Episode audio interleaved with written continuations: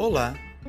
Que tal um lugar para refletirmos sobre os mais diversos assuntos, sempre buscando um olhar positivo, de leveza e de aprendizagem acerca dos temas abordados?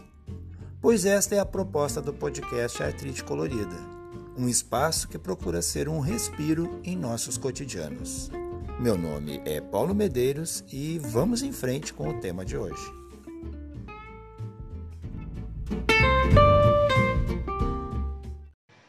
E hoje o nosso podcast é sobre sinceridade.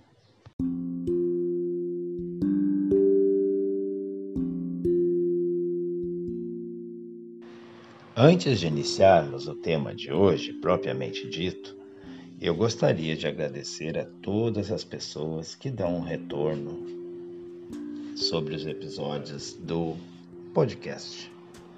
Eu recebo várias mensagens lá no direct do Instagram, também recebo por WhatsApp e às vezes aquelas pessoas que eu tenho algum contato pessoal ao longo das semanas eu recebo este retorno também pessoalmente.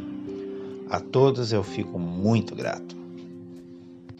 Já aconteceu de receber por escrito relatos muito bonitos e que até me comoveram. Tenho aquela vontade de compartilhar com todos porque me tocaram de alguma maneira em especial. Mas, óbvio, eu não o faria sem pedir a autorização de quem escreveu. Aqui e ali eu já disse alguma coisa a respeito do que nos foi enviado e confesso, não citei o nome por não ter autorização para tal. Afinal, quando a pessoa me escreve, ela não tem a intenção de que as suas palavras sejam compartilhadas com as inúmeras pessoas que escutam o podcast. Porém, hoje, hoje mesmo, no dia da gravação, antes de iniciá-la, eu recebi por WhatsApp uma reflexão tão profunda, tão bonita e sincera sobre o tema do podcast anterior, que era Sozinho Mais Feliz que tão logo eu terminei a leitura, eu escrevi para minha amiga perguntando: Posso compartilhar? Posso dizer para os amigos o que tu escreveste? Eu não preciso te identificar. E eu disse para ela quanto as suas palavras me tocaram e que eu tinha certeza poderiam também tocar outras pessoas que tivessem acesso a elas. Ela não só autorizou que eu lesse para vocês o que ela me escreveu, como também dissesse seu nome. Então aqui eu compartilho com vocês o que escreveu a minha amiga Vícia de Porto Alegre sobre viver sozinho e feliz.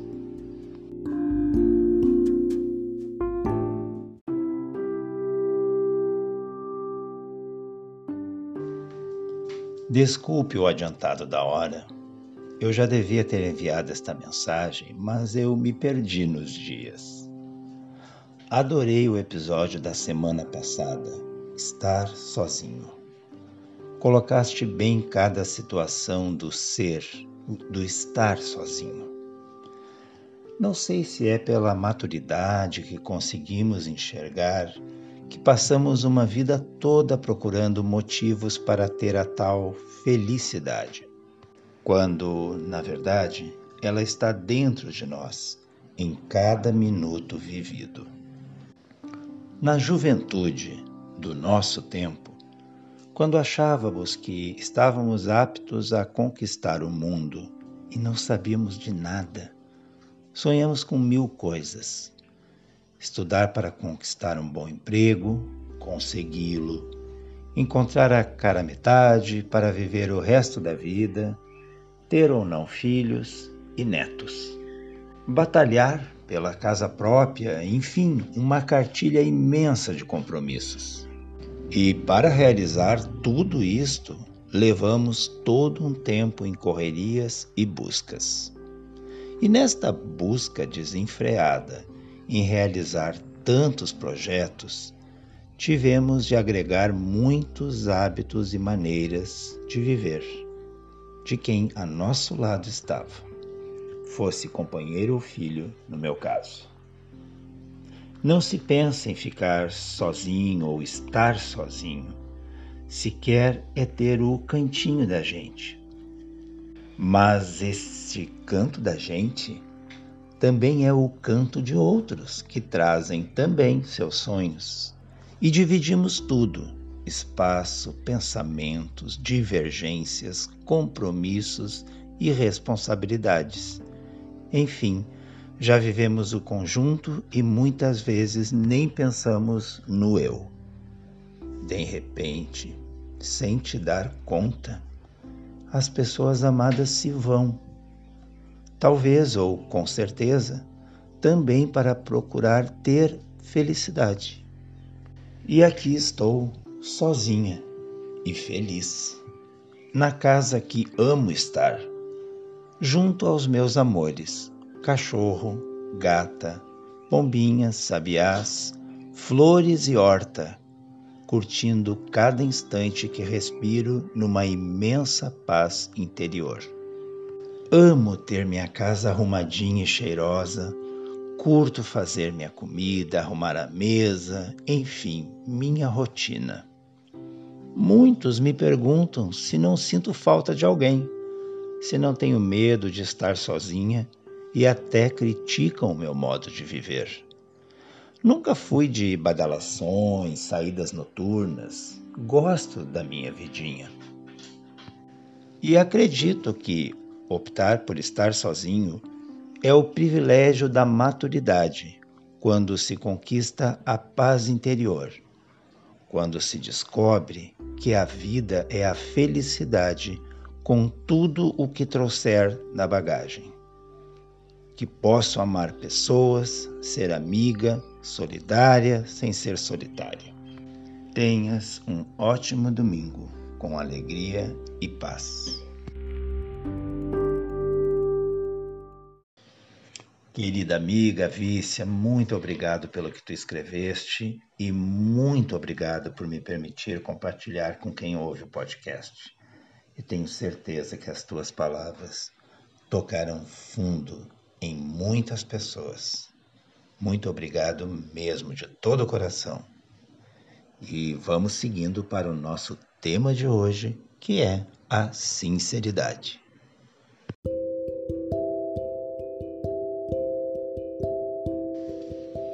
Sinceridade. Palavra tão linda, postura tão louvável, mas ao mesmo tempo muito mal utilizada e usurpada de seu real significado e benefícios. De acordo com o dicionário, sinceridade é uma virtude, é lisura de caráter, franqueza, um procedimento sincero.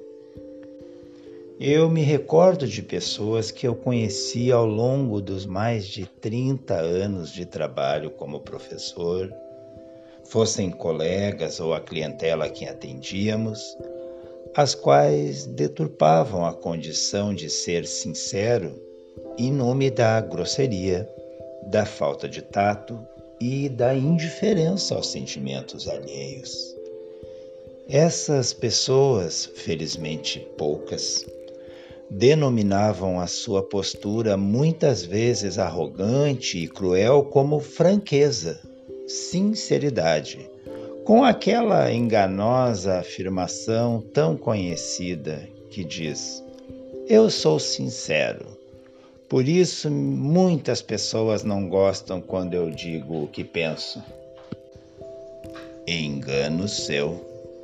Tu estás sendo apenas e simplesmente grosso, indelicado. Te falta traquejo social e empatia. Podes ter certeza.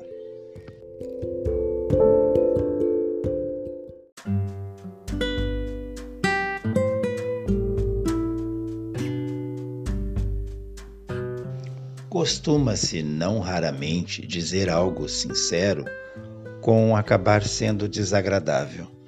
E talvez por isso, tanto se inicia essas situações com aquela pergunta: Posso ser sincero? Nesse momento, a gente até treme e já se prepara, pois está implícito que algum comentário ruim virá em seguida. É a pergunta que anuncia uma opinião que não está disposta a ser falsa, que não se permitirá mentir. Mas a franqueza, a sinceridade precisa necessariamente ser cruel, ser insensível? Aliás, é importante perceber que, por detrás dessa afirmação que se diz sincera, existe uma pretensão de quem fala em ser a autoridade quando o tema é a verdade. Ou seja, para essa pessoa, a sua afirmação sincera é a verdade inquestionável, como se uma opinião franca não pudesse ser ao mesmo tempo equivocada. Assim, estimada pessoa que se diz tão sincera, aqui fica um alerta. Ser sincero não significa estar certo sobre algo. Não te garante que não estás incorrendo em um erro em um julgamento falacioso e distorcido.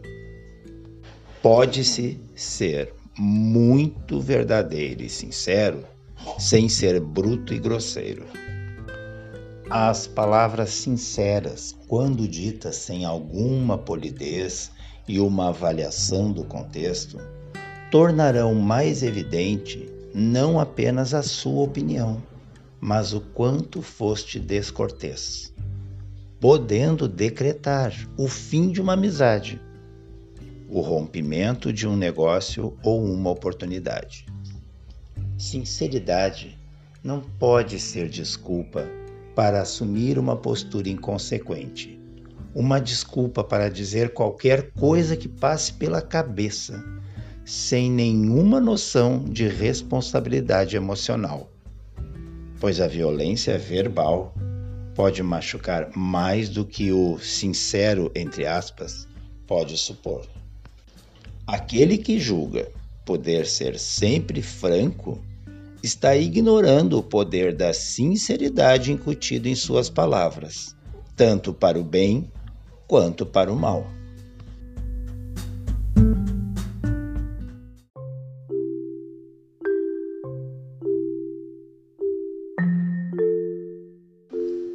Numa sessão de psicoterapia, supõe-se que o paciente será sincero, que usará somente da verdade ao falar o que pensa de si mesmo, das situações cotidianas e daqueles que fazem parte de sua vida. E este mesmo paciente, muito provavelmente, espera por parte do psicólogo ou psiquiatra uma postura franca, transparente, ou seja, sinceridade. Mas nesse mesmo cenário tão específico, a sinceridade precisa de tempo ideal, ou seja, do momento certo para vir à tona, pois o profissional necessita avaliar se o seu paciente está pronto para ouvir o seu parecer. Se faz necessário estabelecer antes uma relação de confiança entre ambos e que o paciente dê sinais de que se encontra aberto para receber um retorno que possa desequilibrá-lo em suas próprias verdades. No meu ponto de vista, seja nessa relação profissional, seja num contexto entre amigos, parentes ou colegas, é sempre de bom tom perceber quando a pessoa dá sinais de que espera que alguém emita uma opinião sincera. Isso acontece, não raro, quando essa pessoa nos diz algo como: Seja sincero comigo, antes de nos perguntar a nossa opinião. Mas esse pedido só ocorre quando existe, já bem consolidada, uma relação de respeito e confiança. Uma afirmação sincera acompanhada de respeito muito provavelmente não soará ofensiva nem será mal interpretada por quem escuta.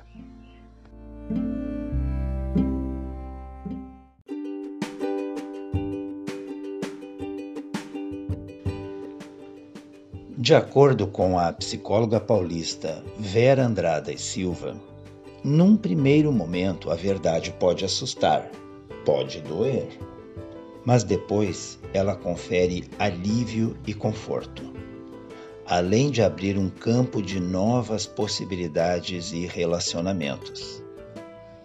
Ela ainda afirma que a mentira também dói, de uma outra maneira, porque sufoca e não dá oportunidade para uma expressão verdadeira. E quando acontece da gente precisar dizer algo sincero, mas sem magoar a outra pessoa? Bem, vamos imaginar a seguinte situação. A sua tia mais querida sempre te leva uma toalhinha bordada por ela mesma no seu aniversário. Por alguma razão, Tu não gostas dessas toalhas bordadas e preferia ganhar um jogo de lençol, qualquer outra coisa, menos toalhas bordadas. Óbvio que não devemos dizer para essa tia que não queremos mais as suas toalhas, pois isso feriria de morte o seu coração. Então, na próxima vez que ela presenteasse com uma toalha bordada, bastaria agradecer e dizer com sinceridade que, graças a ela, já tens uma coleção completa de toalhas bordadas. Não estarias mentindo, ela já te trouxe várias. E diga ainda que, por muito tempo, não precisará mais comprar qualquer outra toalha. Basta mostrar uma sincera gratidão pelo gesto daquela pessoa que passou horas bordando aquele tecido inicialmente impessoal. O que importa aqui, na verdade, é valorizar o gesto, este carinho que a tia demonstra ao bordar.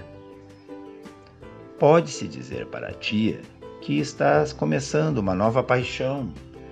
Diga-lhe a verdade que estás plantando suculentas, rosas ou iniciando uma pequena horta. E dá para dizer que um presentinho para esse novo hobby te deixaria igualmente muito feliz no próximo ano. É isso. Pronto. Houve aqui sinceridade com polidez, com educação, com tato, sem precisar incorrer em mentiras ou, pior, em grosseria. É um exemplo bastante simples esse da tia, mas que ajuda a visualizarmos como podemos deixar tudo bem para todos.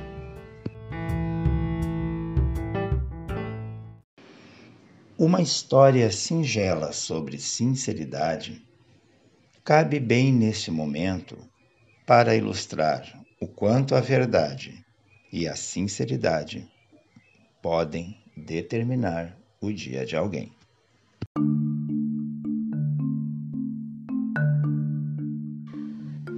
Fernando e Abel eram colegas de aula e amigos, muito amigos.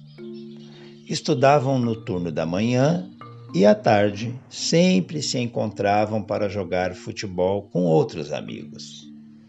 Fernando sonhava em ser jogador profissional enquanto Abel só jogava por diversão mesmo. Contudo, de acordo com Abel, Fernando precisava melhorar muito se quisesse almejar a carreira como jogador. Por isso, Fernando não perdia uma única oportunidade de treinar, fosse durante os jogos com os amigos, fosse na volta para casa chutando as pedrinhas do caminho como se fossem pênaltis marcados numa partida decisiva. Assim, de pedra em pedra, ia marcando seus gols imaginários. Porém, não raro, acabava acertando a tal pedra na parede de alguma casa ao longo da rua estreita onde caminhavam o que os obrigava a correr, de modo a não enfrentarem a fúria de algum proprietário.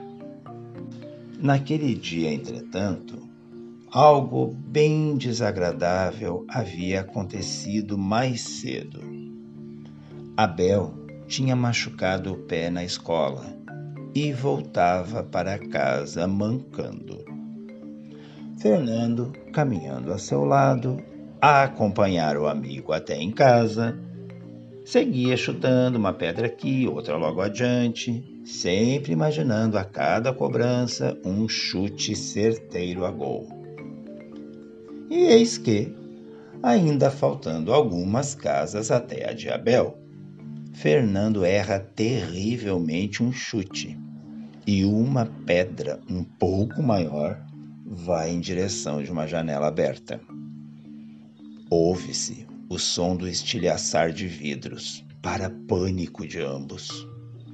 O vidro da janela fora atingido pela pedra e já se ouvia, vindo de dentro da casa, os berros furiosos do proprietário, que dizia: Agora eu pego quem fez isso. Fernando gritou para Abel: Corre! Esqueceu-se que o amigo mancava e disparou rua abaixo. Abel ficou ali, atônito, sem saber o que fazer. E em sua indecisão, sentiu que alguém o segurava pela gola da camisa. Era o seu João, um vizinho furioso que morava a poucas casas da de Abel. Segurando o menino manco pelo braço, levou-o até a presença de seus pais e relatou o ocorrido. Abel só dizia que não foi ele, mas, ao mesmo tempo, não responsabilizava qualquer outra pessoa. Como era o único parado em frente à casa do seu João naquele momento quando o vidro se partiu, não restava dúvidas da autoria pelos adultos.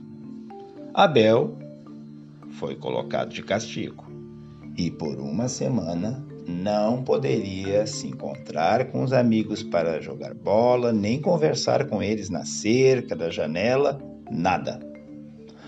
O seu pai se comprometeu a pagar pela troca do vidro da janela e afirmou que isso não se repetiria. No dia seguinte, Abel ainda com o pé doendo, não foi na escola. E Fernando, que desde a sua fuga não vira mais o amigo, não tinha a menor ideia do desfecho de seu pênalti tão mal cobrado. Como essa história aconteceu antes da invenção do celular e ambos não tinham nem telefone convencional em casa, só lhe restou ir até a casa de Abel depois da aula. Chegando lá, o pai do amigo disse que, como o filho estava de castigo pelo que fez, não poderia falar com ele nem com ninguém mais. Fernando foi para casa, pensando em tudo que o amigo estava passando por sua causa. E, é claro, a culpa passou a incomodá-lo. Ele, afinal, era o único responsável pelo vidro quebrado na janela do seu João.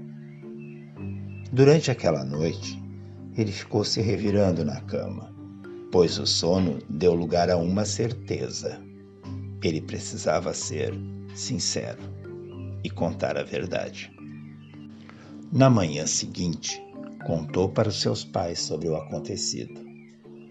Sua mãe nem pensou em mandá-lo para a escola a seu lado, foi até a casa de Abel e deixou que Fernando contasse toda a história, seguindo depois para a casa do seu João. Com a verdade revelada, Abel saiu do castigo. A mãe de Fernando pagou pelo concerto e o seu João devolveu o dinheiro recebido do pai de Abel. E o nosso futuro jogador pediu desculpas a todos, principalmente ao amigo deixado para trás, experimentando um grande alívio por contar a verdade, mas, claro, sem escapar do castigo que agora ele teria que passar. Porém, uma certeza ele tinha: ele fizera a coisa certa e seu melhor amigo, Abel, estaria no campinho para jogar futebol com ele dentro de uma semana.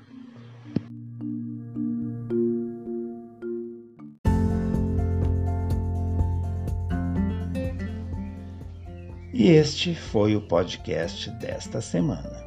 Espero que vocês tenham gostado e que tenhamos uma nova semana abençoada por Deus. Até o próximo domingo e um abraço.